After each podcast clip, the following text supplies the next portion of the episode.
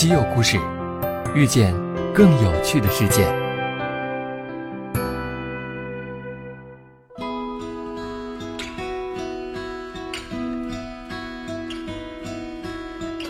西门子调频一八四七的听众朋友们，大家好，欢迎收听本期稀有故事。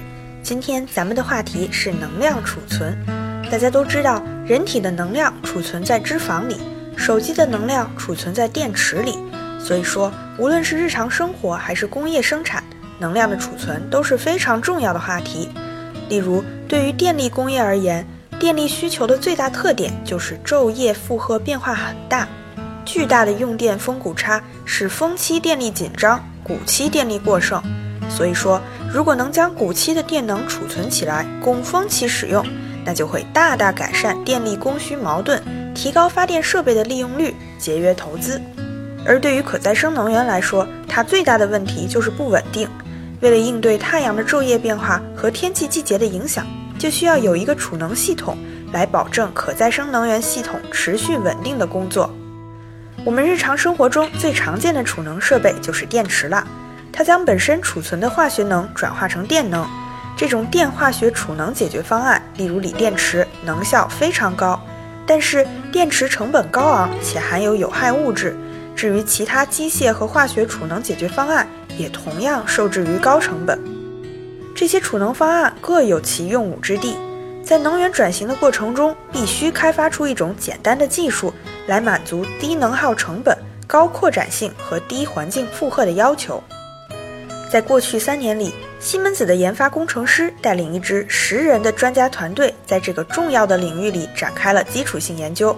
如今，这支团队已经取得了突破性的进展，并且可能找到了对能源转型而言至关重要的储能方式，那就是用加热岩石储存可再生能源。怎么样，是不是脑洞很大呀？这个储能单元的原理就很简单了，它由一个牢固的绝缘外壳组成，内部松散地填装了小块岩石，热气流会对这些小石块进行加热。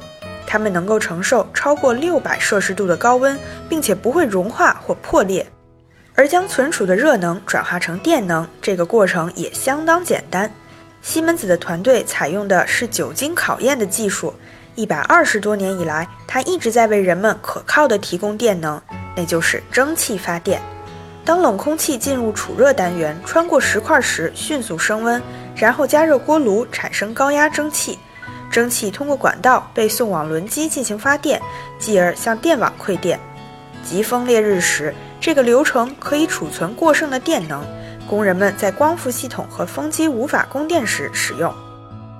这个创新储能单元可以储存一周的电能，主要用途是在能源短缺的时候进行两到三天的连续供电。这个解决方案不涉及任何燃烧，几乎不会产生排放，也不存在爆炸或火灾危险。而所使用的岩石可以从全球各地的当地采石场获取。如果西门子的团队可以证明该系统能够按照预期工作，二零一九年德国就将建设一家三百兆瓦的试点电厂。西门子正在考虑就该电厂与一家能源供应商或项目开发专家展开合作。一旦新系统做好上市准备。它将用于为一座中型城市供电，其电能输出将达到一百兆瓦，甚至更高。好啦，今天咱们就聊到这里，下期稀有故事我们再见吧。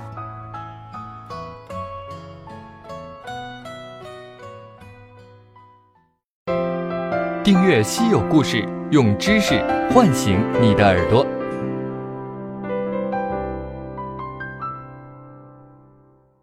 西门子调频一八四七，西门子博大精深，同心致远。